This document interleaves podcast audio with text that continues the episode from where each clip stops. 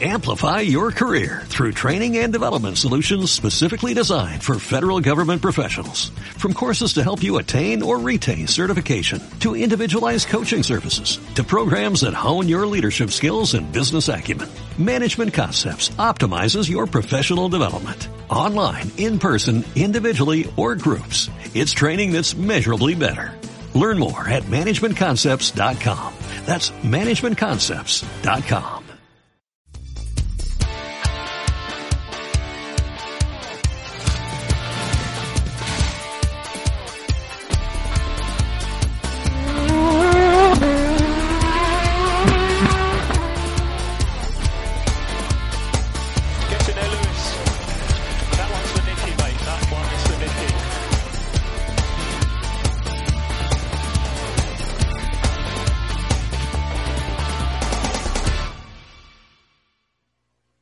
amigos? ¿Cómo están? Me da muchísimo gusto saludarlos. Muy buenas noches a todos. Bienvenidos a un programa más de Grain y Media F1, el podcast número 67 con el análisis del Gran Premio de Francia 2021 que se llevó a cabo este fin de semana en Le Castellet, en un extraordinario, extraordinario evento, muy emocionante en el circuito de Paul Ricard, un uh, evento que realmente fue diferente a los últimos dos, a las últimas dos ediciones que, han, eh, que hemos tenido en ese circuito, en ese trazado en el 2018 y el 2019. Recordemos que en el 2020 no hubo Gran Premio de Francia, pero bueno, regresó al calendario de eh, Fórmula 1 de este año y afortunadamente una extraordinaria, extraordinaria carrera. Ya estaremos entrando más a detalle en un momento más. Voy a presentar a toda la mesa que me acompaña el día de hoy.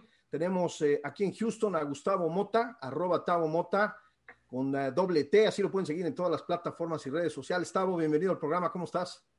Bien, Omar. Rafa, Manu, eh, un gusto tenerlos aquí, estar otra vez, otro fin de semana de carrera. Este, y pues bueno, ya estaremos comentando todo lo que pasó el día de ayer allá en circuito de Castellet, ¿no? Por supuesto, por supuesto. Estuvo buena la carrera al final y, y, este, pues hay mucha, mucha información, ¿no? Mucha información, muchas cosas que platicar, muy interesante, independientemente de que el Gran Premio fue muy emocionante en esta ocasión. Eh, como siempre, bueno, pues aquí en Graining siempre analizamos, siempre hay cosas que revisar, siempre hay cosas que repasar, siempre hay cosas que criticar y por supuesto muchas cosas que destacar. Voy a ir a México, tenemos en Jalapa, Veracruz, a Manuel Carbonel, arroba eh, Man con doble L, si no me equivoco. Manuel, bienvenido al programa, ¿cómo estás? Así te pueden seguir en todas las redes sociales, ¿no? Gracias, gracias Omar, gusto saludarlos a todos, Rafa, Tavo. Sí, pues eh, como ya lo dijo como dijo Tavo, eh, un gran premio que, que, nos sorprendió a muchos, porque las últimas ediciones había sido eh, medio lento, no lento en la velocidad, sino lento en las emociones, y este nos, nos dejó al final un, a muchos un muy buen sabor de boca, nos sorprendió de alguna manera, y estamos en el inicio de tres fines de semana consecutivos de carreras, muchas, muchas cosas que podamos platicar en, en, este, en esta, este tiempo, en esta hora, hora y media. Así es, así es, Manuel, exactamente. Estamos en el inicio de tres fines de semana seguidos de Fórmula 1. Así que bueno, pues para todos los aficionados, a toda la gente que estamos alrededor de todo esto, pues estamos encantados disfrutando el primero. Siguen eh, los siguientes dos, bueno, tenemos eh, en el mismo escenario en, eh, en Austria, ya lo platicaremos hacia el final del programa y por supuesto estaremos revisando todo lo que pase en, en Spielberg. Tenemos también en Jalapa, Veracruz, México, a Rafael Bullegoiri, arroba Rafa Bullet 33, así lo pueden seguir en todas las plataformas y redes sociales. Rafa, bienvenido al programa. Una vez más eh, te tenemos aquí, me da mucho gusto compartir contigo. Eh, estuvo Rafa, por cierto, también visitando la ciudad de Puebla con el ePrix, en el ePrix, que bueno, ya nos platicarás brevemente también en un rato más tu experiencia por ahí sobre la Fórmula E. Pero bienvenido al programa, Rafa, mucho gusto en verte. Gracias, Omar. Eh, un gusto saludarlos, Manuel, Tavo. Y pues sí, listos para platicar de, de un gran premio pues extraordinario, ¿no? Y sobre todo una temporada que me parece que, y ojalá que así sea, no la llevemos hasta el final, pero ya son siete carreras y hacía, pues hacía mucho que no veíamos a Mercedes a 37 puntos del, bueno, deja 37 puntos, que no los veíamos en el segundo lugar del, del campeonato, ¿no? De constructores.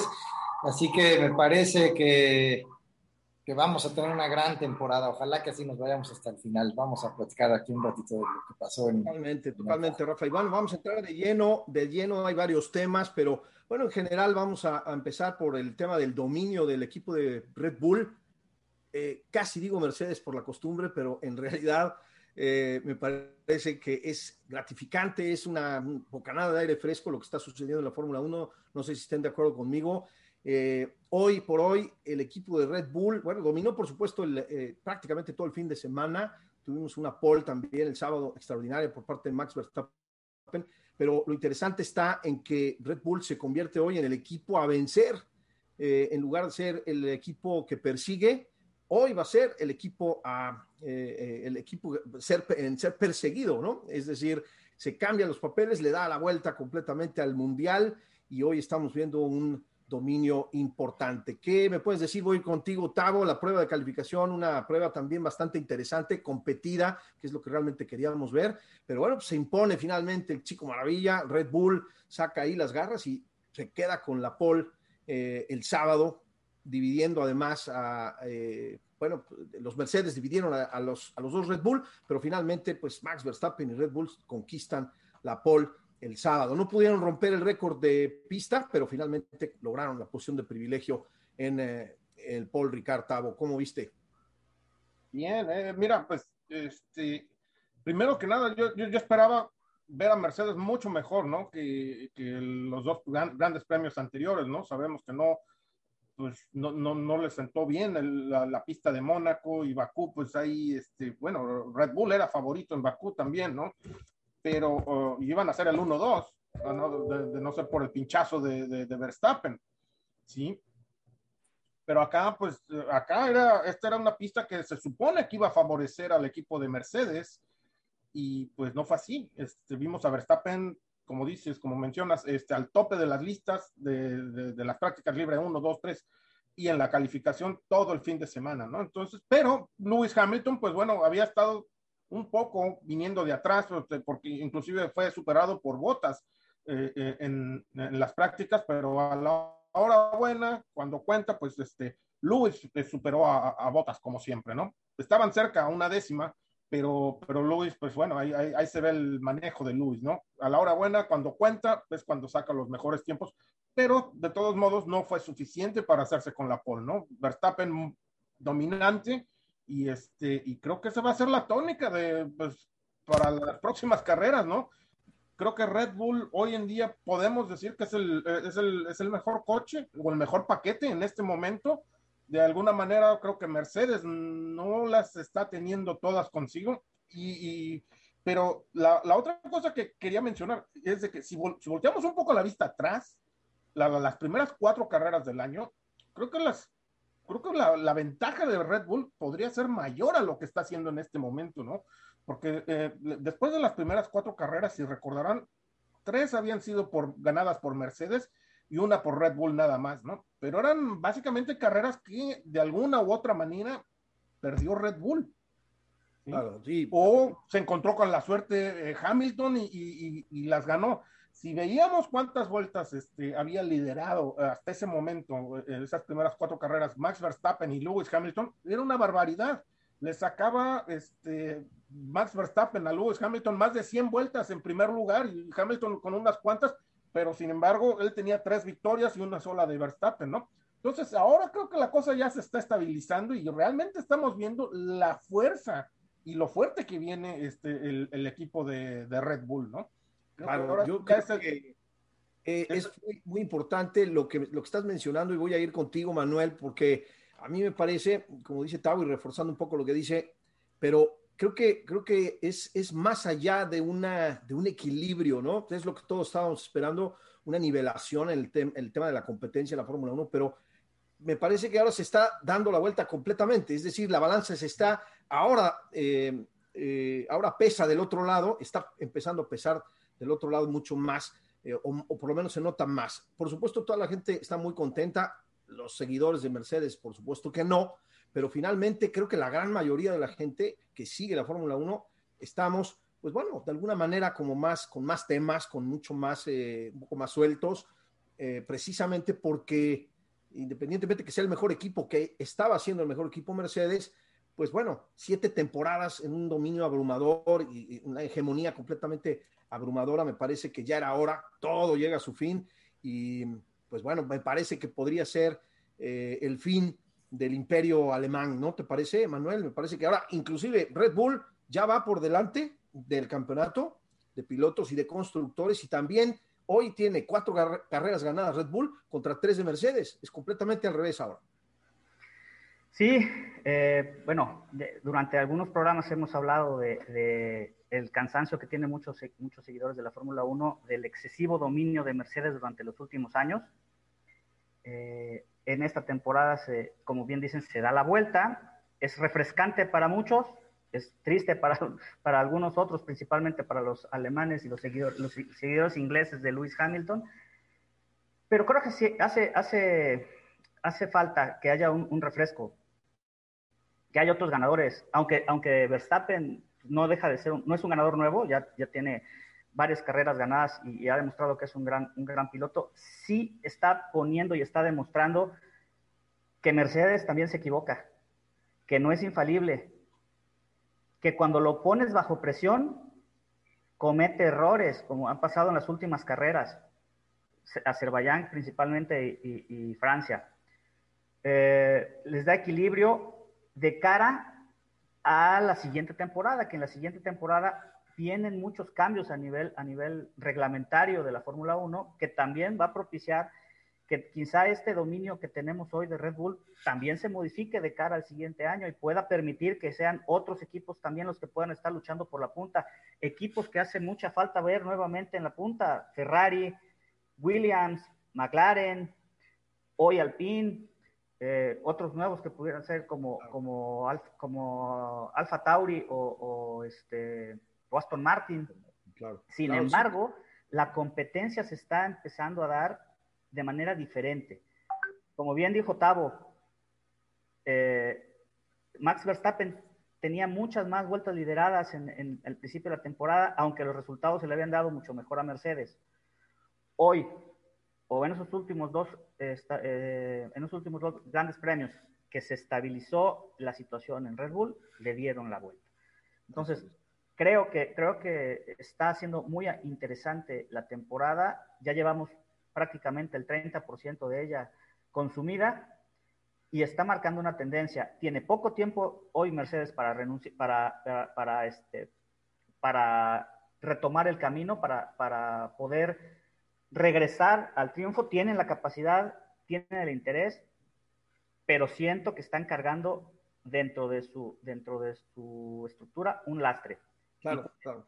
El exceso de confianza y la desconfianza que tienen hacia Botas porque ya se, ya se notó, ya se hizo, ya se hizo evidente en los radios de este Gran Premio. Tienes, tocas, tocas un tema muy interesante que creo que empieza a generarse mucha polémica alrededor de todo esto. Eh, no solo, y voy a ir contigo, Rafa, también para darle continuidad a este tema, porque me parece que empieza a desmenuzarse todo lo que está pasando al interior del equipo alemán. Es decir, no solo Red Bull está haciendo bien las cosas, me parece que también Mercedes está haciendo malas cosas, traen una carga muy importante. Me parece, y lo, mencionaba yo en, algún, en alguno de los artículos que escribí el día de ayer para Graining, en que en, el sentido de que me parece que Mercedes está oxidado, no me parece que no está acostumbrado a tener competencia, ¿no? Está eh, siempre acostumbrado a estar en la cima. Hoy se enfrenta a una competencia real, inclusive mejor que ellos, en, por, muchos lados, por donde la vean, en las paradas, en boxes, en la estrategia, les sale mejor las cosas a Red Bull, pero les pone presión y empieza a hacer, a hacer mal las cosas Mercedes, ¿no? Pero en tu punto de vista, ¿está haciendo bien las cosas Red Bull o está haciendo mal las cosas Mercedes, Rafa?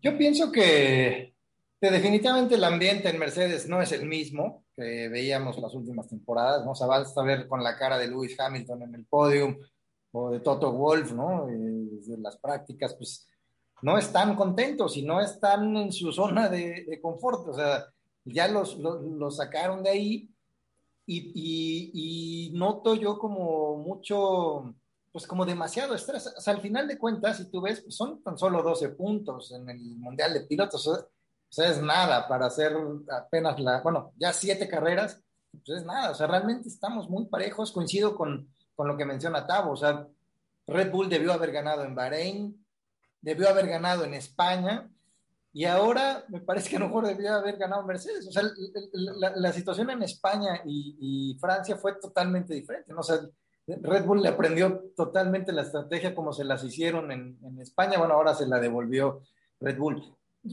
a, Mercedes. Yo pienso que, que, Red Bull está haciendo muy bien las cosas.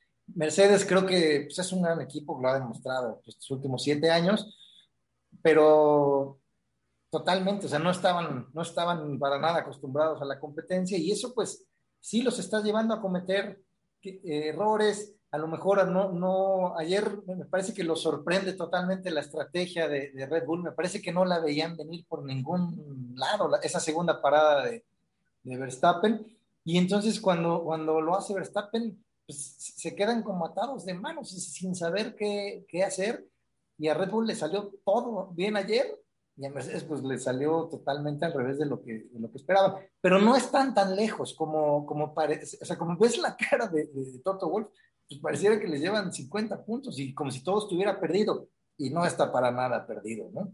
No, yo creo que tiene la capacidad eh, de regresar, también como decía Manuel, tienen todo para regresar, todo para estar de regreso en la, en la pelea, no los podemos descartar, ya lo decíamos algunos programas atrás, no los podemos dar por muertos y me parece que efectivamente ayer le sale mucho mejor a Red Bull las cosas que le, que le salieron mal a Mercedes. No sé, si, no sé si me explico. O sea, no estuvo tan mal Mercedes. Mercedes, Mercedes hizo la misma estrategia con la que habían ganado los últimos dos años. Pero, pero hubo un factor diferente, que en esta ocasión sí tuvieron un segundo piloto en Red Bull que estuviera ahí limitando la estrategia de Mercedes. Sí, no, totalmente, totalmente. y compitiendo en realidad ambos pilotos con quien debe de ser. O sea, Checo finalmente logró estar eh, compitiendo realmente de tú a tú con botas como Hamilton, como Verstappen lo hizo con Hamilton, ¿no? Tavo, querías mencionar algo sobre, sobre eso, ¿no? exacto, mira, eh, y todo esto es, pues, básicamente por una cosa, ¿no? Porque Red Bull es mejor en este momento, ¿sí? Cuando las cosas salen bien, te da, eh, cuando tienes el mejor coche, tienes esa oportunidad de, de atacar y, no esperar a la reacción o, a lo, qué va a hacer el otro. No, tú sabes que tienes el mejor coche, tú tienes los haces en la mano y vas a dictar qué es lo que vas a hacer, ¿no? ¿Qué es lo que acabaron haciendo este Red Bull el día de ayer, ¿no? Y por, por eso las caras largas en, Mercedes, ¿no? Porque se saben, ellos ya saben que en este momento va a estar bien difícil irle a pelear a, a Red Bull el campeonato porque si bien están parejos, un poco parejos, está un poquito más adelante Red Bull y eso es lo que los tiene incómodos y eso es lo que los está haciendo cometer todo este tipo de errores y, dudas, ¿no?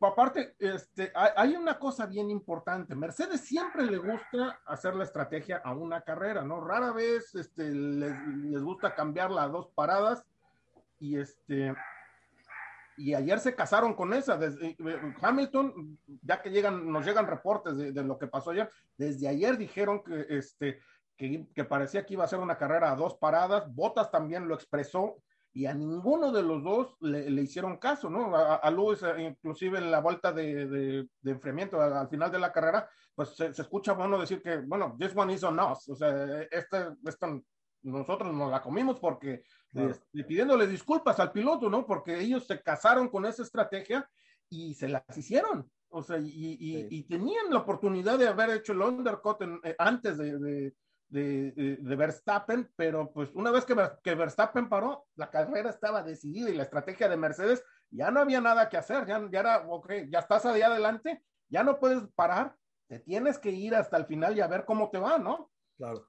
Se las hizo, como, como dice Rafa, este, se las regresaron de, la de España, pero también me acordé de la de Hungría, de hace dos años, en 2019, donde Max Verstappen iba primero, Lewis para dos veces y, se abre el final de la carrera también lo alcanza y lo pasa. Se la se la aplicaron igualita, ¿no? Todas esas se las tenía este, pues ahí este, reservada Red Bull y se la cobraron ayer. Algo de lo que me parece a mí muy valioso y que retomo también de las propias declaraciones de Christian Horner el día de ayer, que realizaba yo la nota para Red Bull, también para Graining, en donde decía que él, realmente tomaron la decisión sin el menor miedo, o sea, seguros de que la segunda parada les iba a devolver la primera posición, porque además, hablando un poquito de la arrancada, pues eh, Max Verstappen se sigue, ¿no? Hablando de la arrancada, viene el primer error y pues ahí pareciera, parecía que todo estaba perdido para el equipo de Red Bull en la arrancada. Eh, ni siquiera había completado la primera vuelta, ya había perdido el liderato Max Verstappen. Aparentemente, él declara inclusive que es parte del viento, que fue parte del, del, viento, y Christian Horner también decía que era la, cuestión del viento la que, eh, la que provocó esa salida de Max Verstappen. Y bueno, pues ahí empieza todo este, todo este gran premio tan emocionante. Pero regresando al tema de las declaraciones de Horner, que me parecieron muy interesantes, decía, y tomamos la decisión sin miedo, sabiendo que, que, íbamos a retomar la primera posición, ¿no? Entonces, me parece que las lecturas en la telemetría, la confianza que se tienen al tomar las decisiones, me parece extraordinaria, ¿no? Y mira, Omar, y una cosa que pasó ayer, llovió en la mañana. Esto no llovió en la carrera, pero en la mañana llovió y se lavó, se lavó la pista y aparte con la lluvia, este, si, se fijaron, al principio de la carrera estaba nublado, la temperatura disminuyó y esto fue fundamental para, para, para Mercedes, ¿no? Le afectó eso a Mercedes, no tanto así a, Red Bull, que parece que ellos entienden mejor las Pirelli en estos momentos y Mercedes está como que todavía de repente la ventana donde para, hacer, para hacerlos funcionar creo que es más estrecha en Mercedes en Red Bull y, se notó ayer con, los neumáticos, ¿no? Totalmente, totalmente. Creo que el tema, y, podemos ligar de una vez hablando del tema de los neumáticos con esa cuestión de lo del cambio de las presiones de Pirelli, que se había sido muy polémico durante la previa al Gran Premio, porque precisamente, bueno, el cambio de las presiones o la modificación de las presiones normalmente tiende a favorecer a Mercedes y ahora me parece que inclusive pues no, no, no lo hace, no, no sucede eh, o no lo sé si el resultado de Red Bull genera que, que ya no se hable de eso, ¿no? Entonces, ¿qué, qué, qué, habrá pasado con el tema de las presiones? ¿Por qué no favoreció en esta ocasión a Mercedes? Sí lo favoreció, pero de todos modos Red Bull fue, fue mejor. ¿O qué sucede con ese tema? ¿no? A mí se los quería preguntar, que me quiera contestar sobre eso, porque a mí me parece muy interesante que hablamos durante toda la semana previa sobre el tema de, de las presiones, de la modificación de las presiones de Pirelli, y finalmente, bueno, gana el equipo eh, que no pensábamos que pudiera ganar por, por el tema de las presiones de Pirelli, ¿no? Todos pensamos que se está favoreciendo al equipo alemán y el equipo alemán termina perdiendo, ¿no? O sea, son muchos factores, por supuesto, pero interviene el tema de las presiones, evidentemente, ¿no? Se mencionaba mucho, ¿no?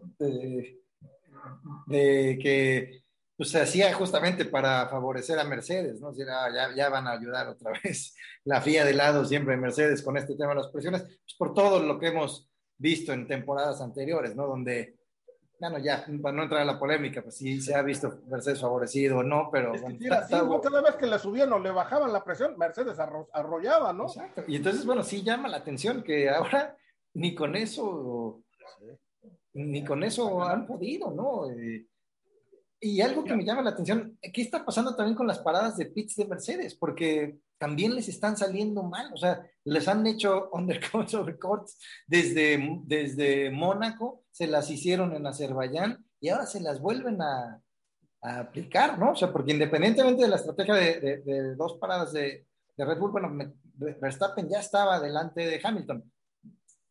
Seguramente no lo hubiera podido aguantar, por eso es de que toman la decisión y arriesgan pero hasta la primera detención, nuevamente a Mercedes le habían salido mal las, las cosas, ¿no? Entonces, también ese es otro punto que llama la, la, atención y coincido contigo, sí, sí es como difícil saber si, si está fallando Mercedes o Red Bull le está haciendo pues mejor las cosas. Parece que sí, que todo les ha salido a la perfección en las últimas tres carreras, ¿no? Digo, salvo el incidente de Verstappen, perdón, en Azerbaiyán, bueno, pero ahí estuvo Checo y ganaron, llevan tres carreras ganadas consecutivas que no hacían desde 2013. ¿no? O sea, hace, hace ocho años que Red Bull no ganaba tres carreras consecutivas. Años de Betel. Los años de Betel. Yo creo que se, sumaron los dos factores, ¿no? Eh, Red Bull está haciendo bien, las cosas y Mercedes no está acostumbrado a trabajar bajo presión con alguien en la nuca o adelante de ellos. Esos dos factores los están haciendo, ya están, están nerviosos y eso los está haciendo cometer errores y tomar decisiones con miedo. como dijo Christian Horner, nosotros no tuvimos miedo al tomar la decisión. Pero tal parece que Toto Wolf ya empieza a temblarle la mano a la hora de tomar las decisiones y de cambiar la estrategia, cosa que no hizo hace dos años, en 2019, como bien dijo Tavo en Hungría, donde le, donde le, jugaron a las, la, la jugaron la contra a Red Bull y ganaron. Y recuerdo perfectamente bien que ese día subieron al podio al ingeniero de la estrategia que tomó la decisión de, hacer la segunda parada para Luis Hamilton como premio a su, a su, a su, extraordinario este, análisis y que permitió que pasaran a, Verstappen. Entonces, son las dos, los dos factores. Y también hay un dato que, me, que, al, igual que con lo, con lo de las presiones, se silenció totalmente. El tema de los alerones. Así es ya no se volvió a hablar del tema de la, de, la flexión del alerón trasero de, Red Bull, ni de la, ni de la flexión del, delantero de Mercedes. Como que todo se quedó calladito, no sé si lo, observaron. Son, son, dos temas, dos temas en particular que me llaman la atención, por eso los puse, por supuesto, ahí como eh, eh, temas a tratar en el podcast, porque me parece que es algo muy notorio, ¿no? Se vienen los dos, desde el Gran Premio pasado, las dos, tres semanas anteriores venimos hablando solamente del tema de las presiones de Pirelli, pero mucho más del tema de la flexión de los, alerones de Red Bull. Por supuesto, creo que tiene que ver la amenaza de Red Bull de contra atacar al equipo de Mercedes con la flexión del delantero, pero finalmente este fin de semana, o sea, sí estuve poniendo atención particular en el tema de los alerones traseros, inclusive Ferrari, por ahí les compartí eh, me parece, unas fotografías donde tenían nuevamente, la FIA puso los eh, eh, puntos amarillos para medir las flexiones de los alerones en todos los autos. Inclusive se hicieron modificaciones a los parámetros de flexión de, los alerones traseros. Entonces, ¿qué sucedió? Finalmente tenemos una carrera extraordinaria que nos, nos nubla un poquito estos dos temas. ¿Por qué? Finalmente, puede ser que el haber modificado los parámetros de la flexión en los alerones eh, generó este resultado o no necesariamente. Lo mismo con el tema de las, eh, de las eh, presiones de Pirelli. Finalmente, creo que estos dos temas me parece que tienen que estar metidos en la ensalada que se preparó el día de ayer para tener los resultados que tuvimos. No, no sé qué piensen, ¿no? Pero son efectivamente, como dices Manuel, son temas muy importantes que se venían hablando todo el tiempo de eso y el día de ayer nadie los mencionó. Pero sabes que también el tema de las presiones, eh, si recuerdan en Azerbaiyán, se había criticado a Red Bull de que estaba jugando con las presiones de los neumáticos y, que eso también le estaba dando una ventaja. Eh, por lo que entiendo, Red Bull había disminuido la presión de los neumáticos. ahora la FIA saca este comunicado, bueno, se hace, se hace oficial que se, que se disminuyera la presión para esta carrera, pues tampoco, entonces tampoco iban a afectar demasiado a, Red Bull. O sea, pensábamos que era para favorecer a Mercedes, pero bueno, al final también, también Red Bull, si es verdad lo que pasó en Azerbaiyán, en el que se habían visto beneficiados, pues se equilibró, o sea, voy, si yo pues igual la, situación, o sea, no se vio tan afectado Red Bull ni tan favorecido Mercedes, ¿no? O sea, yo digo, es como entiendo este, este tema, que no son temas a veces tan fáciles de, comprender, pero yo así es como lo entiendo, o sea, no, al final, pues Red Bull no se ve tan afectado tampoco por, por este tema. Y la, la flexión del, del, alerón, aunque dice, sí, se cambiaron los parámetros, iban a estar atentos, pues entonces quiere decir que tampoco estaban obteniendo tanta ventaja. digo, aquí, aquí está esta recta, pues la recta Mistral que también es muy larga, digo, no como la Azerbaiyán, pues ahora menos con la chicana esa que se le, se le hizo. Pero entonces demuestra que a lo mejor tampoco, tampoco esa era, o sea, Mercedes se quejó, pero pues tampoco esa era la, por ahí la ventaja. O sea, a ver ahora qué más va a sacar Mercedes podría ser que esta misma presión que estamos viendo todos en Mercedes, que es lo que les está llevando a quejarse de cualquier cosa. Exactamente. yo creo que están tratando de encontrarle tres pies al gato, ¿no? o sea, finalmente algo tiene que pasar. Eh, están nerviosos, están bajo la presión, como dice Manuel, con la verdad, con Red Bull en la nuca, inclusive adelante de ellos, y pues evidentemente no están acostumbrados a tener esta presión, no están acostumbrados a ir abajo en el campeonato en los dos mundiales, ¿no? O sea, eh, Red, Bull tiene 215 unidades y Mercedes tiene 178. Era impensable hace unas cuantas carreras, inclusive al inicio de la temporada, ¿no? Tabo, querías eh, mencionar algo. Sí, sí, mira, es, eh, ¿quién está haciendo esta protesta de los alerones? Mercedes, ¿no? Porque e, ellos son los que están nerviosos porque se están sintiendo disminuidos, se están sintiendo superados y te van a tratar de ganar con el mejor coche, pero también te van a tratar de ganar en el escritorio, ¿no? con el reglamento. Entonces, pero ya no pudieron. Y luego con las presiones de las alas cambiaron también, tampoco están ganando. Entonces, lo que tiene que hacer Mercedes en este momento es reagruparse. Yo creo que no les conviene toda esta guerra política alrededor de, de, las carreras, de los alerones, de los neumáticos. Tienen que enfocarse, reagruparse y concentrarse en las carreras y volver a retomar este, lo que venían haciendo durante siete años, ¿no? Obviamente es difícil porque ya, ya les dio la vuelta Mercedes, este, perdón, Red Bull, van por delante en, los dos campeonatos de pilotos y, constructores, pero pues es lo único que, les queda hacer. O sea, ya no hubo, como dices, ya no hubo protestas, ya, ya el tema quedó sellado, ya no se habla de eso. Entonces, ahora que se enfoquen a, ellos mismos y, este, y, a tratar de resolver los problemas que tiene eh, eh, el W12, que que mira, con el reglamento de este año yo creo que es uno de los coches que más resultó afectados, por eso los problemas con los neumáticos, los cambios en el fondo plano, los cambios en el difusor trasero y este y el y, el bajo rake que utiliza el Mercedes es lo que le está afectando este año con los neumáticos, ¿sí? No tanto hacia Red Bull, que, tiene el rake el más alto de todos, y este y creo que bueno ha, ha sabido uh, utilizar mejor el, difusor, el diseño del difusor trasero y el fondo plano y ha sacado ventaja de esto. Creo que Mercedes ya estaba llegando al final de, del desarrollo del, del W11, ya llegó a su límite y ya no hay más para dónde exprimirle y para dónde sacarle más, ¿no?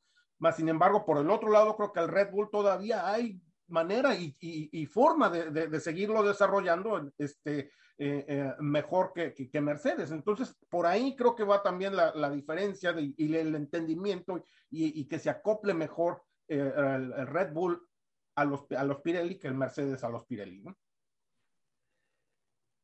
Bueno, tenemos, tenemos por supuesto muchos temas, muchos otros temas. El, el tema principal, evidentemente, pues, es la lucha por la punta.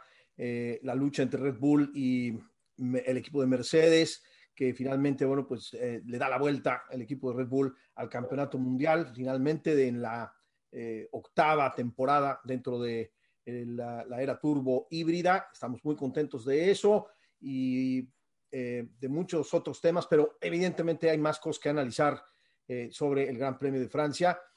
no sé si quieran agregar algo más sobre el tema de la arrancada, sobre el tema precisamente de, este, de esta cuestión entre Red Bull y Mercedes. Y si no, bueno, pues pasamos a todo lo que es la zona media, a lo que hizo el equipo de McLaren, que me parece pues, muy interesante como el mejor del resto. Pero si tienen algo más que agregar sobre el tema de Mercedes y Red Bull, adelante.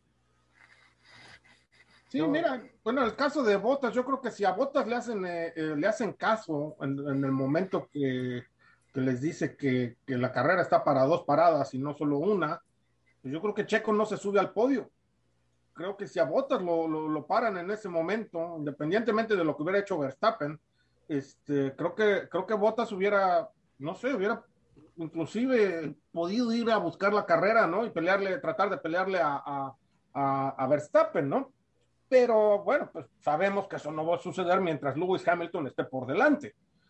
Pero sí creo que cometen ahí un error en el caso de Bottas y por eso el enojo, ¿no? Que les contesta ahí, bueno, se escuchó en el micrófono, que les contesta que les había dicho que por qué no le hacen caso, pues bueno, lo que pasa es que Mercedes es el equipo de Hamilton y bueno, y están 100% enfocados en él y siempre lo dejan morir solo, ¿no? A, Botas al final del día. Claro, o sea, pero tú crees que eh, si le hubieran hecho caso a Botas, Mercedes hubiera ganado, Tabo? No, bueno, no, no necesariamente, pero hubiera podido, bueno, Hamilton no iba a ganar. con, la, con la segunda parada de Verstappen, Hamilton no iba a ganar. Era, era, o sea, era un hecho que lo iba a alcanzar. pero fue hasta la última vuelta, Tavo. O sea, en realidad también le salió, le salió por nada. Fueron dos milimétrico. fue milimétrico. Sí, fue. Pero, pues, así, así, ha sido en otras ocasiones también, ¿no? En otras carreras, ¿no? o sea, sobre el final de la, de la competencia, ¿no? Y mira, y hubo, hubo varias partes durante las vueltas, las 30 en las, las vueltas 30, hubo un momento en donde pues Verstappen y Hamilton, Verstappen ya había parado por sus hechos, su segunda parada, estaban lapeando en, los mismos tiempos Lewis y, y, Max, estaban haciendo 1.35 y estaban muy parejos, y, pero por ahí de la vuelta 40, ahí fue cuando las llantas de, de, de Hamilton se dieron un bajón y de ahí le empezó a, le, le empezó a descontar más de medio segundo por vuelta hasta que ya sobre el final estaba bajando casi dos segundos por vuelta. Entonces, les salió, pero pues, ellos, ellos estiman todo esto y por eso entró Verstappen en la vuelta que entró, porque lo tenían calculado que sobre el final de la, de, la carrera lo iba, lo iba a poder alcanzar, ¿no? Sabían que, que se iban a dar, los, los neumáticos duros iban a dar un bajón hacia las últimas, cinco, bueno, diez vueltas, ya no iba a tener el mismo agarre y Max, este, pues se iban a morir en la raya, ¿no? Lo iban a intentar y al final les, les salió y, y, y, gracias a eso ganaron la carrera, ¿no?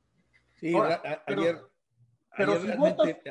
mencionaba yo en el programa de alta velocidad en radio en México, en ABC Radio con Rodolfo Sánchez Noya, precisamente esa, esa parte, Tavo, coincido, me parece que fue milimétrica o, o re, pensada realmente con, y ejecutada con bisturí. O sea, realmente fue fabuloso lo que le pasó a, a Red Bull. Eh, Lewis Hamilton lideró 38 vueltas, después Checo Pérez lideró cinco vueltas y Max Verstappen lideró 10 vueltas. Eh, así que. Y gana, y gana. Y gana. Es, es increíble realmente, ¿no? lideró la importante, ¿no?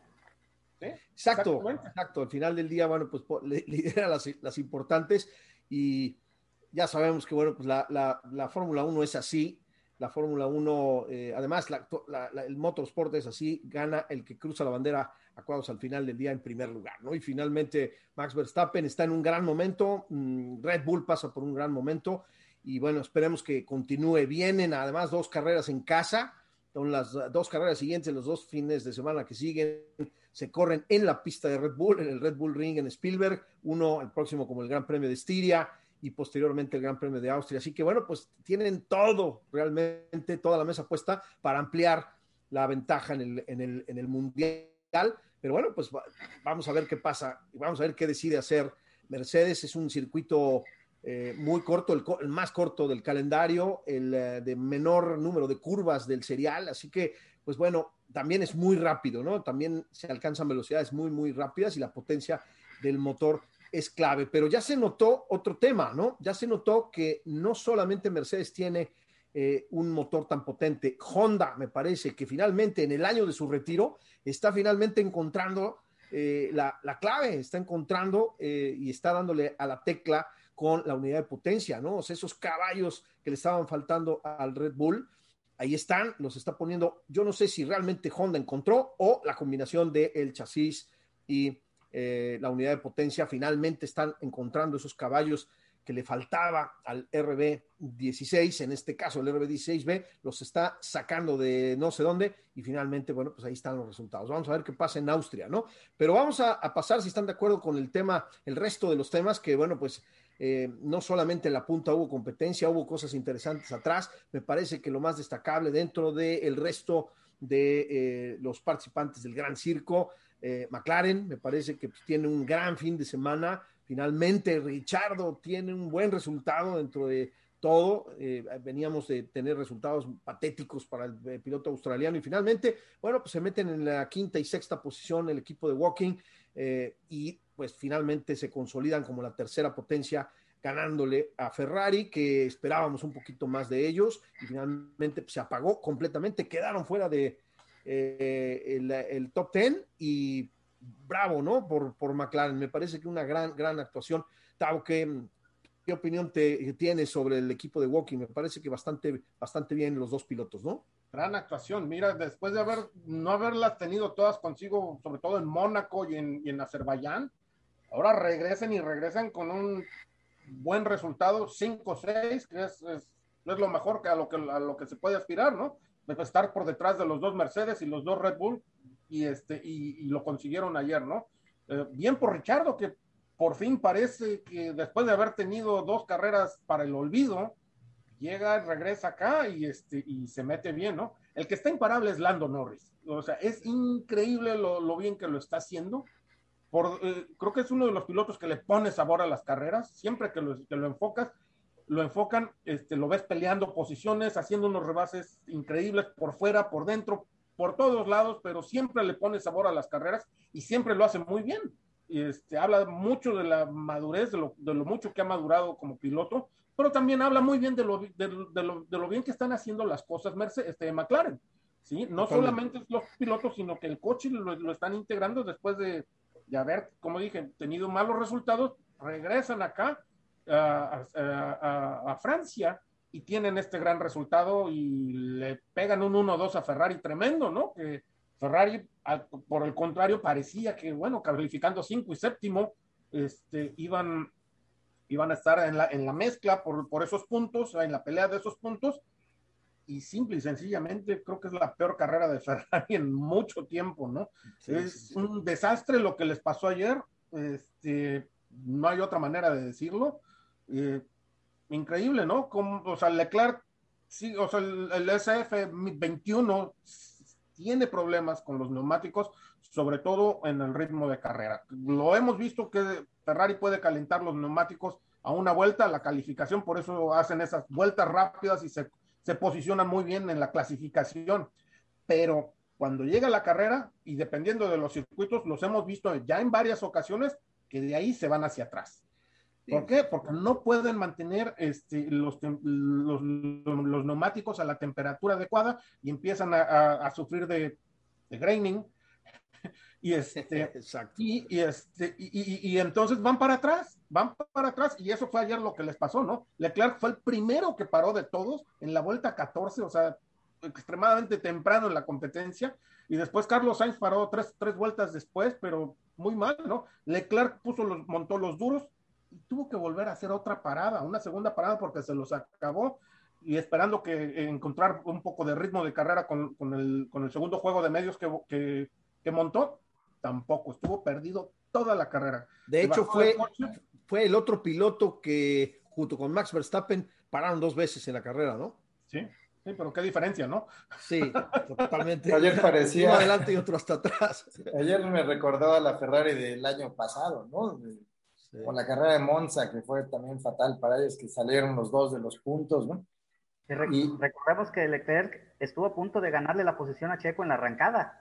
No, se Sainz, le emparejó. Sainz, era Sainz, Sainz, que salió en quinto, sí. Ah, perdón, fue Sainz que se le emparejó y nada más porque, porque Checo eh, retardó la frenada y, y, y, lo, y lo, pasó, sí. pero, pero estuvo a punto de quitarle la, la cuarta posición.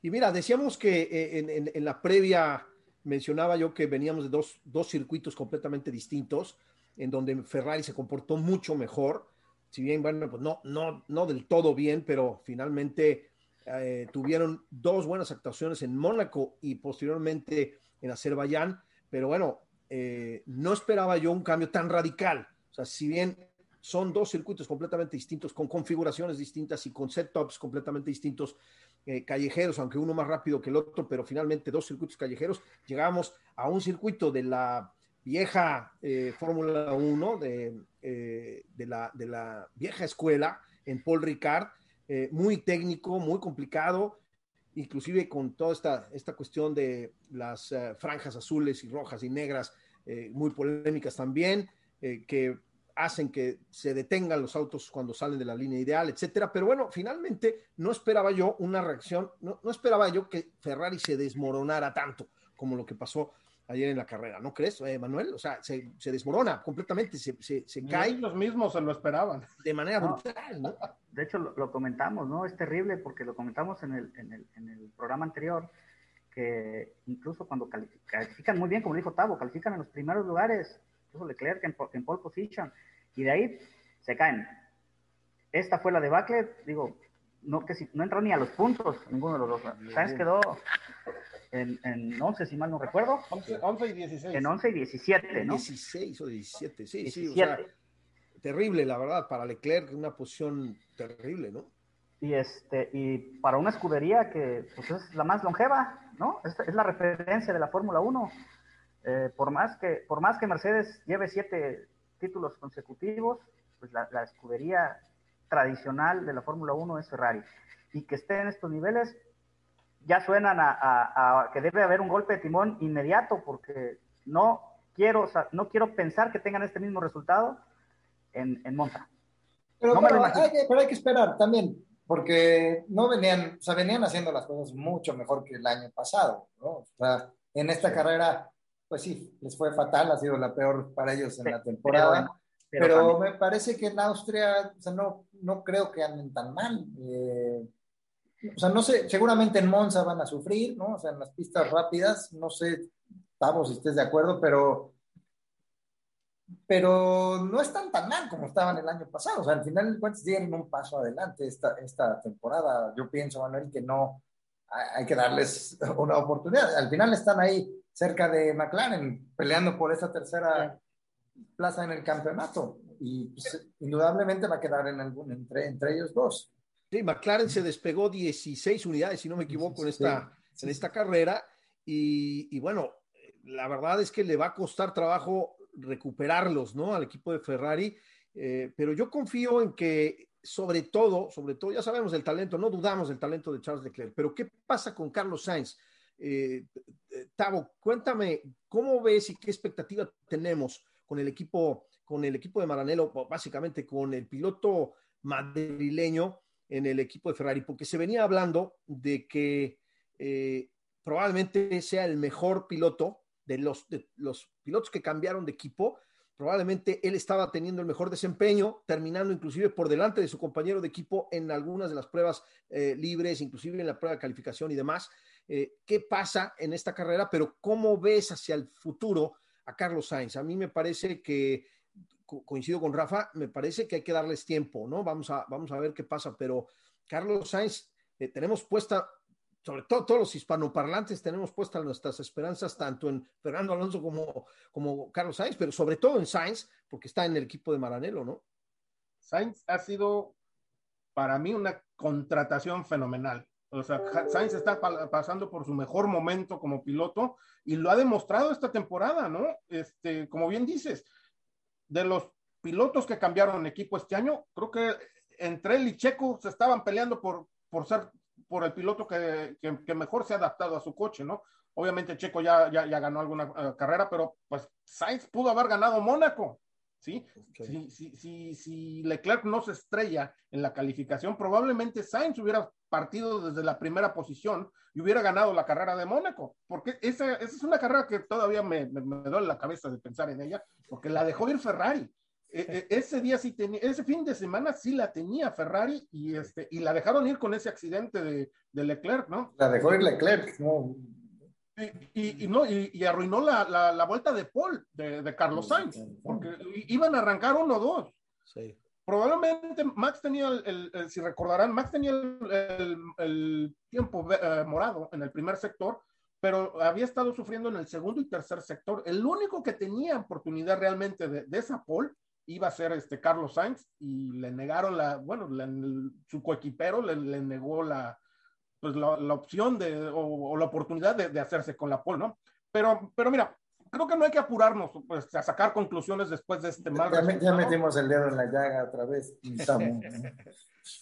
Vamos a ver qué pasa en la siguiente carrera, ¿no? Es difícil que, que tengan, que se vuelva a, a, suscitar lo que pasó este fin de semana, ¿no? Creo que necesitan entender inmediatamente qué fue lo que pasó, pero, este, pero no creo que se repita, no creo que se repita en, en, en la pista de, de el Red Bull Ring.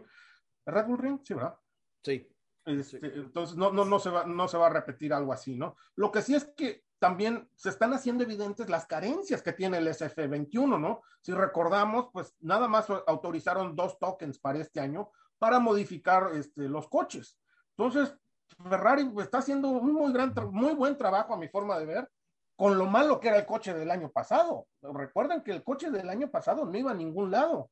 Obviamente cambiaron el motor para este año, tienen un mejor motor y esas dos fichas que, o tokens las utilizaron para mejorar la suspensión trasera pero tienen muchas carencias en otras partes, como es la suspensión delantera, como es la nariz, que todo mundo ahora, hoy en día, si, si, se fijan, la nariz, eh, usan estas narices más delgadas, estos morros delgaditos.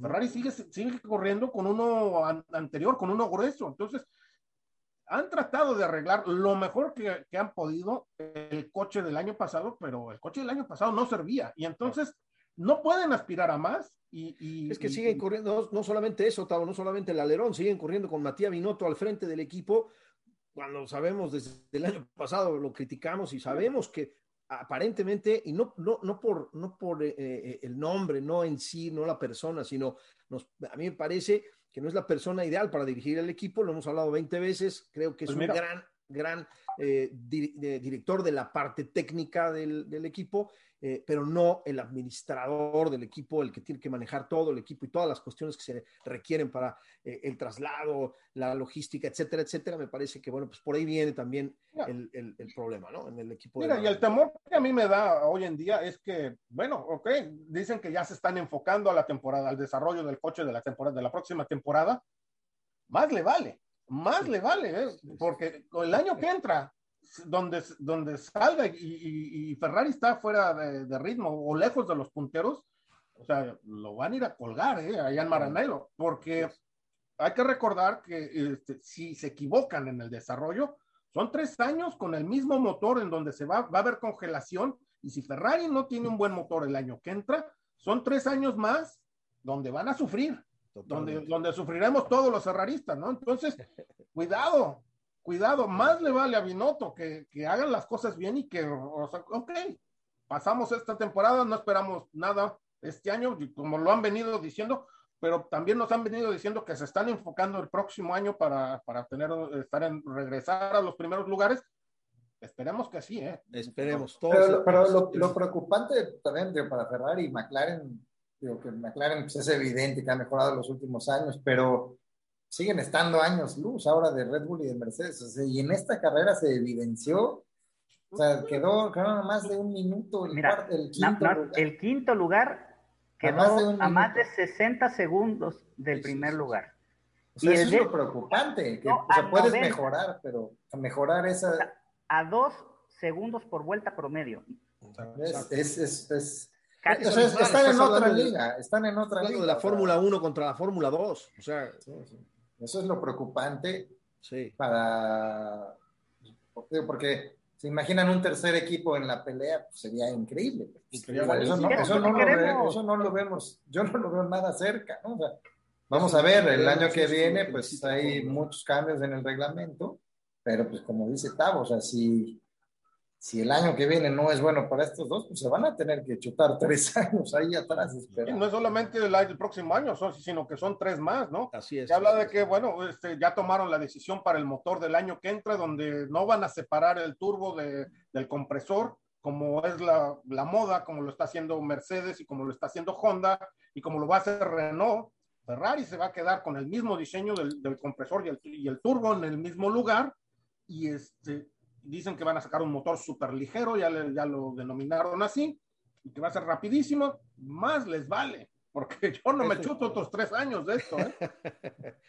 Todo menos cambiar de equipo, Tavo, acuérdate. No, en las buenas y en las malas, ¿no? Pero bueno, ya se nos está agotando la paciencia, ¿no? Así es, así es. Pero bueno, retomando el tema de los pilotos españoles, me parece que hay también que destacar eh, lo que hizo el piloto asturiano Fernando Alonso, que a pesar de los esfuerzos que hace el equipo local, el equipo de casa, en este caso Alpine, eh, por mejorar, creo que van por buen, camino, pero al final del día le sigue faltando algo al equipo francés. Eh, las manos del piloto español creo que le han ayudado a la evolución de, de, este monoplaza, a la evolución de este chasis, y me parece que a pesar de todo esto, bueno, pues finalmente el, el piloto asturiano se metió por ahí en la octava posición, rescatando muy, muy buenos puntos, eh, inclusive quedando por delante del piloto local que todo el mundo esperaba, yo en mis predicciones, que soy malísimo para eso, ya lo saben, esperaba que Esteban Ocon estuviera por delante del piloto asturiano en casa, eh, sintiéndose mucho mejor en, la, en, las prácticas libres, lo hizo mejor, en la prueba de calificación lo hizo mejor inclusive, y bueno, al final eh, el piloto asturiano se impuso sobre su compañero de equipo, creo que por primera vez, si no me equivoco, eh, termina por delante del piloto francés, pero bueno, muy bien la actuación de Fernando Alonso, ¿no? Omar lleva dos carreras terminando por delante de Ocon. Este, me ha tocado cubrir a, al equipo de Alpine las últimas dos carreras y, este, y las últimas dos carreras le ha ganado en la calificación, ha calificado por delante de Ocon, y ha terminado por delante de él en, la carrera, ¿no? Y Ocon viene, hay que recordar, este, eh, renovó contrato por tres años más y este, y pues bueno, le creo que justamente lo iba a comentar, ¿no? el resultado, ¿no? O el Fernando, ¿no? Poniéndolo por detrás de él en la calificación y, salvando el honor del equipo de casa de Alpine, quedando este, en la octava posición, ¿no? Eh, Ocon terminó, ¿dónde terminó? Déjame ver, en la 11. En el 12, ¿no? 12 o 13. 14. ¿14? 14, imagínate. Entonces, y no, terrible, la verdad. ¿Cómo, cómo viste a, Fernando Alonso, Manuel? ¿Qué, qué te parece lo que sucede con el asturiano? Yo creo que Fernando Alonso es, y lo he comentado en, algunos, en algunas ocasiones anteriores, a mi gusto es de los tres mejores pilotos que hay actualmente en la parrilla. Para mí es muy completo, es un extraordinario desarrollador de, de carrera, es un extraordinario técnico y ha demostrado eh, lo que puede hacer no nada más en monoplazas de Fórmula 1, sino en otro tipo de, categorías, como, como resistencias e Indy. Entonces, como una contratación de futuro del equipo Alpine fue extraordinaria. Regresó a casa, ahí es donde, donde se hizo campeón, en su momento con, con Renault. Y es, es un extraordinario piloto que está mostrando ya a lo que llegó a empezar a desarrollar el auto y a dar las condiciones para que en un futuro vuelvan a la, a la pelea. Eh, sí, le, costó trabajo los las primeras carreras, adaptarse, regresar, no era fácil, ¿no? Fueron dos años fuera de la, de la Fórmula 1 donde, donde hubo algunos cambios, pero demuestra que él se echa a los equipos al hombro y los saca hacia adelante, ¿no? Sucedió con las anteriores escuderías donde estuvo y creo que puede, puede avanzar más todavía en esta temporada. Totalmente. Rafa, ¿qué opinión tienes de lo que pasó con Fernando Alonso en el Paul Ricard? Pues veo a, Fernando pues mucho más sereno. Eh, ahorita no coincido del todo con lo que menciona Manuel. A, Fernando se le ha criticado mucho siempre de que no hace buen equipo, ¿no? O sea, el Ferrari pues, se le criticó de que en términos futbolísticos, que rompe los vestidores, o sea, no, no es un piloto fácil para tratar, pero me parece que esos años sabáticos que se tomó le han sentado bien al español.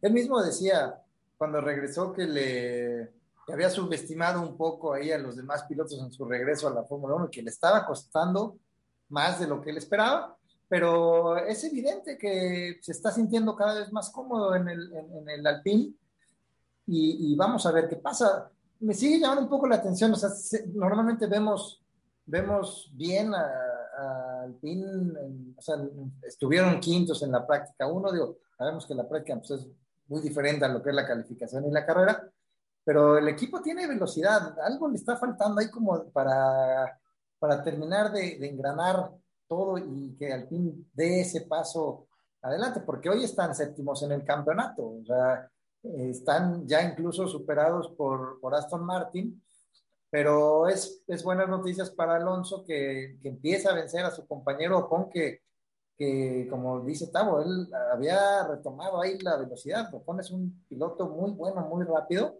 y ahora para Alonso que, que lo empieza a superar, me parece que le viene bien a él, va, va a ir de a poco retomando la confianza, me parece que se va sintiendo más cómodo, y habrá que verlo para la segunda mitad de la temporada, pero me parece que que bien, bien por, por Alonso. Sí, totalmente. Lo que pasa es que se ven, eh, eh, comentas algo muy importante y de aquí me voy a ligar al siguiente tema, que es eh, ese repunte de Aston Martin, que creo que en la carrera de ayer lo hizo toda la diferencia y por eso están por delante. Creo que ah, tienen una gran actuación independientemente de que Vettel se sube al podio en la carrera pasada, ya lo sabemos, y sumó muchos puntos y le dio bastantes unidades al equipo de Aston Martin eh, en esta carrera, en Francia, la verdad les va bastante bien a los dos, eh, porque sabemos que, bueno, pues no era una carrera, no era un, circuito que eh, pudiera normalmente pensarse en que Aston Martin pudiera estar adelante, y al final se meten los dos a la zona de los puntos, y inclusive Lance Stroll es el piloto que más avanza, nueve posiciones saliendo desde atrás, porque ya sabemos que no cumplió con el 107% en la Q1,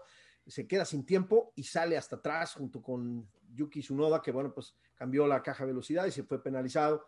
eh, en, la, en, la, prueba de calificación también, en la, en la perdón, en la, práctica 3, si no me equivoco, eh, se pegó, pero al final salen hasta atrás y Stroll logra avanzar nueve posiciones y logra meterse a los puntos junto con Sebastián Vettel. Esos dos, eh, esas dos posiciones me parece que impulsan al equipo de Aston Martin, al equipo anglo-canadiense, a superar, por supuesto, a, a Alpine, ¿no? Así que creo que hay que aplaudirle también al equipo de Aston Martin, si bien Alpine está haciendo bien las cosas, Fernando Alonso está haciendo bien las cosas, también hay que darles tiempo, vamos a ver qué sucede en las próximas carreras, pero Aston Martin ahí va pasito, pasito, pasito, ¿no? Eh, ¿No te parece, Tavo, que están mejorando eh, muchísimo? Sí, definitivamente, porque eh, Aston, Aston Martin fue uno de los equipos que más sufrió al principio de temporada, ¿no? Fue, fue el equipo que menos rodó en la pretemporada y este y pues bueno y con, con el cambio de normativa de, del fondo plano del, del difusor estaban sufriendo cualquier cantidad de problemas, ¿no? Inclusive había declaraciones de, de, Otmar uh, donde decía que deberían de regresar este, al reglamento del año anterior, ¿no? Él, él, estaba pidiendo eso, ¿no? Obviamente no iba a pasar, ¿no? Pero, pero bueno, este, por, ¿por qué estaba diciendo eso? Por la cantidad de problemas, ¿no? Que, que estaban, que, que estaban teniendo, pero mira, conforme ha avanzado la temporada, parece que han arreglado y van encontrando el camino y han estado arreglando estos, este tipo de problemas. Caso concreto, lo que mencionas, que Betel se, se pudo subir al podio en la carrera de Azerbaiyán y, y se confirma esta carrera en, de Francia, que bueno, están haciendo bien las cosas, con Stroll arrancando desde atrás, terminando en los puntos, y Betel también arrancando eh, fuera de los, del top 10, metiéndose a los puntos también, ¿no? Entonces, y siempre es reconfortante para el equipo, ¿no? Y, y, ayuda muchísimo al, al, al espíritu, al, al, ¿cómo se llama? Al, ambiente en el equipo, terminar siempre dentro de los puntos, ¿no? Entonces creo que bien, bien por ellos y, este, y que sigan trabajando para que a ver si, pueden meterse a la pelea, ¿no? Alcanzar a Alfa Tauri y meterse en la mezcla entre Ferrari y McLaren, ¿no? Totalmente, totalmente de acuerdo. Y otro de los, otro de los eh, temas importantes me parece que es el otro piloto local, el otro piloto francés, Pierre Gasly, que también está, es eh, de los que, como dice Stavo, como Lando Norris, imparable. Me parece que Pierre Gasly también es un piloto, pilotazo, que está haciendo bastante bien las cosas. Desafortunadamente le falta auto, le falta potencia eh, al Alfa Tauri, le faltan varias cosas, pero finalmente eh, el, piloto francés hace todo lo posible, se mete a los puntos, sea como sea, califica bien, califica eh, constante. Me parece que hay que destacar realmente lo que hace Pierre Gasly, ¿no? Manuel, la verdad, un piloto que además terminó ayer en la séptima, en la séptima posición, si no me equivoco, por delante precisamente de Fernando Alonso y de los dos eh, Aston Martin y peleando constantemente de manera eh, eh, consistente además, ¿no?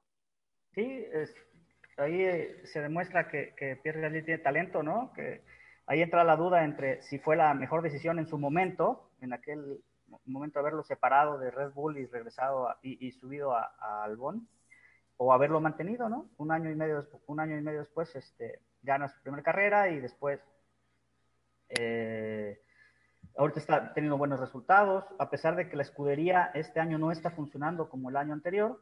Este año ha, tenido algunos problemas, pero también hay que mencionar que el, coequipero no está aportando mucho al, desempeño del, equipo, ¿no? Lo están dejando solo a, a, Pierre Gasly. Pero creo que es un piloto que ya en un futuro pronto debería tener una mejor escudería. Ya se mencionaba que, que lo estaban buscando por ahí en otro lugar. Ojalá y, tenga, ojalá y tenga la oportunidad de subirse a un mejor auto y demostrar lo que el Señor tiene entre las manos. Incluso ha sonado para, como rumor, pero como cierto interés incluso de Mercedes, ¿no? No sé qué tan cierto sea, porque bueno, ahí está George Russell, pero, pero ha, ha, sonado ese, ese rumor de, pudiera interesarle a Mercedes. Yo, la verdad lo dudo porque... Sí, yo, yo también. yo lo dudo porque, porque en todo caso Esteban Ocon es manejado por Toto Wolf. Entonces creo que levantaría primero la mano Esteban Ocon, ¿no? Pero bueno. son rumores y la fue parte, ¿no? O sea, ¿eh? Esteban Ocon, yo creo que mucho menos, Manuel, porque Esteban Ocon ya estuvo dentro de Mercedes, era el piloto reserva, fue parte de la, de la academia y de toda esta formación que tiene el equipo alemán, y bueno, pues lo soltaron finalmente. Pero, ¿no? Pero creo que en un acuerdo de, de- de préstamo, pero bueno, está firmado ya por más años, ¿no? así El tema, es. lo malo para Pierre Gasly es eso, o sea, de, de- de que Ocon renovó con tres años ahora, ¿no? Y Alonso, pues, tiene, si no me equivoco, dos años de contrato.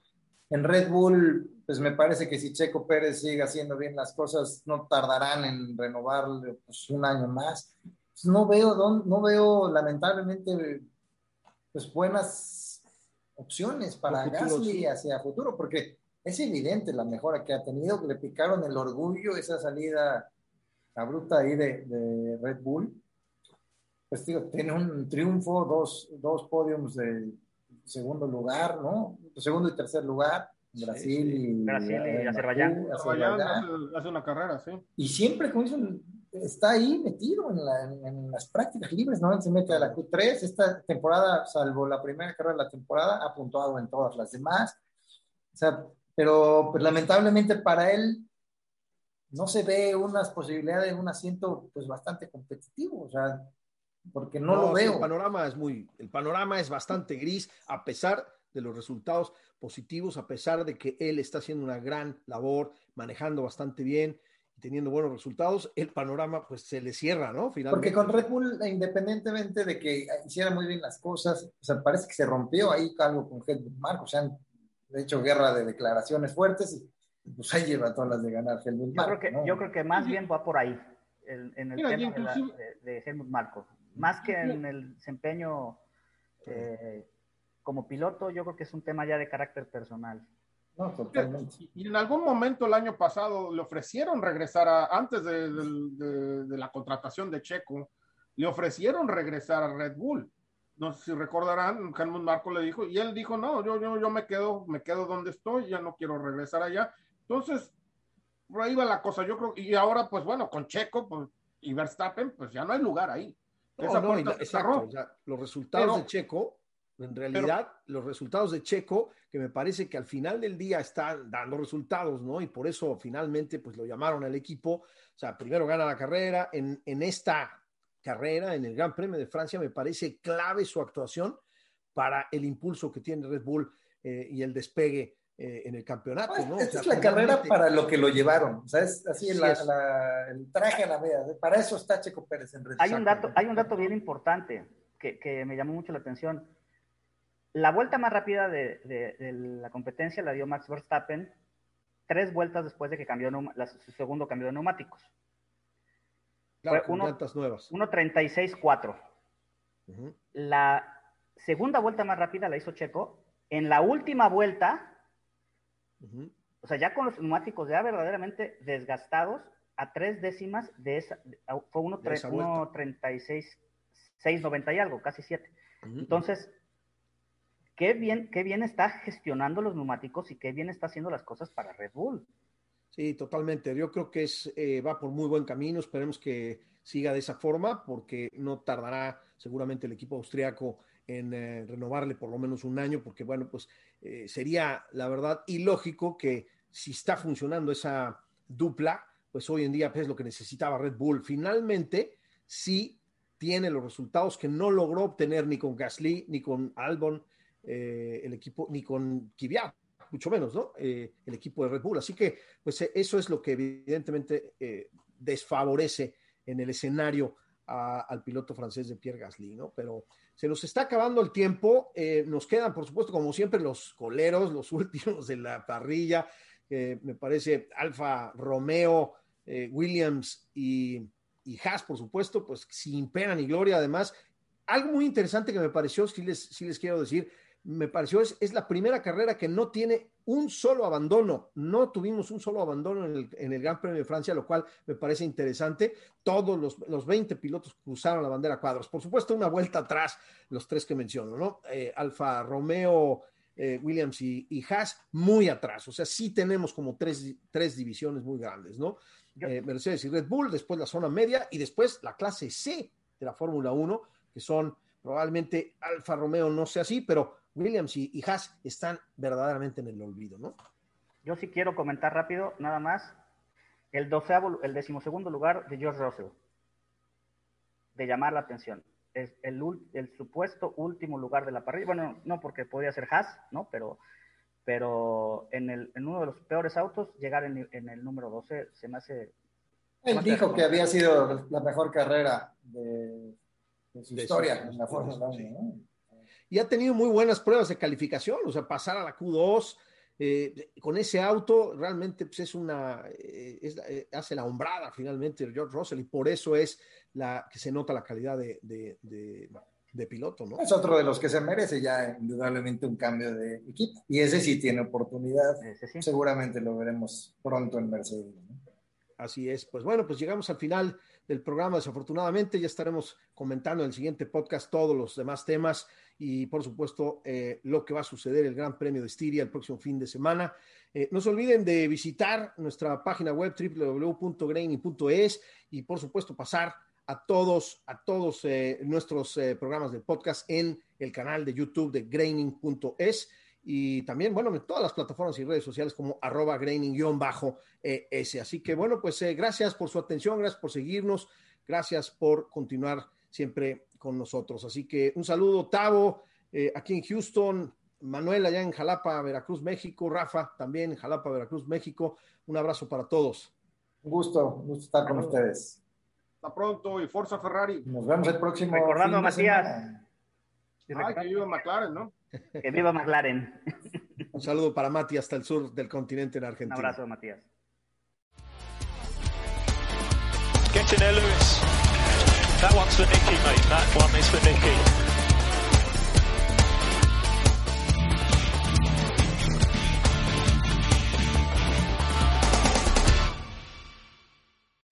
Amplify your career through training and development solutions specifically designed for federal government professionals. From courses to help you attain or retain certification, to individualized coaching services, to programs that hone your leadership skills and business acumen, Management Concepts optimizes your professional development. Online, in person, individually, or groups. It's training that's measurably better.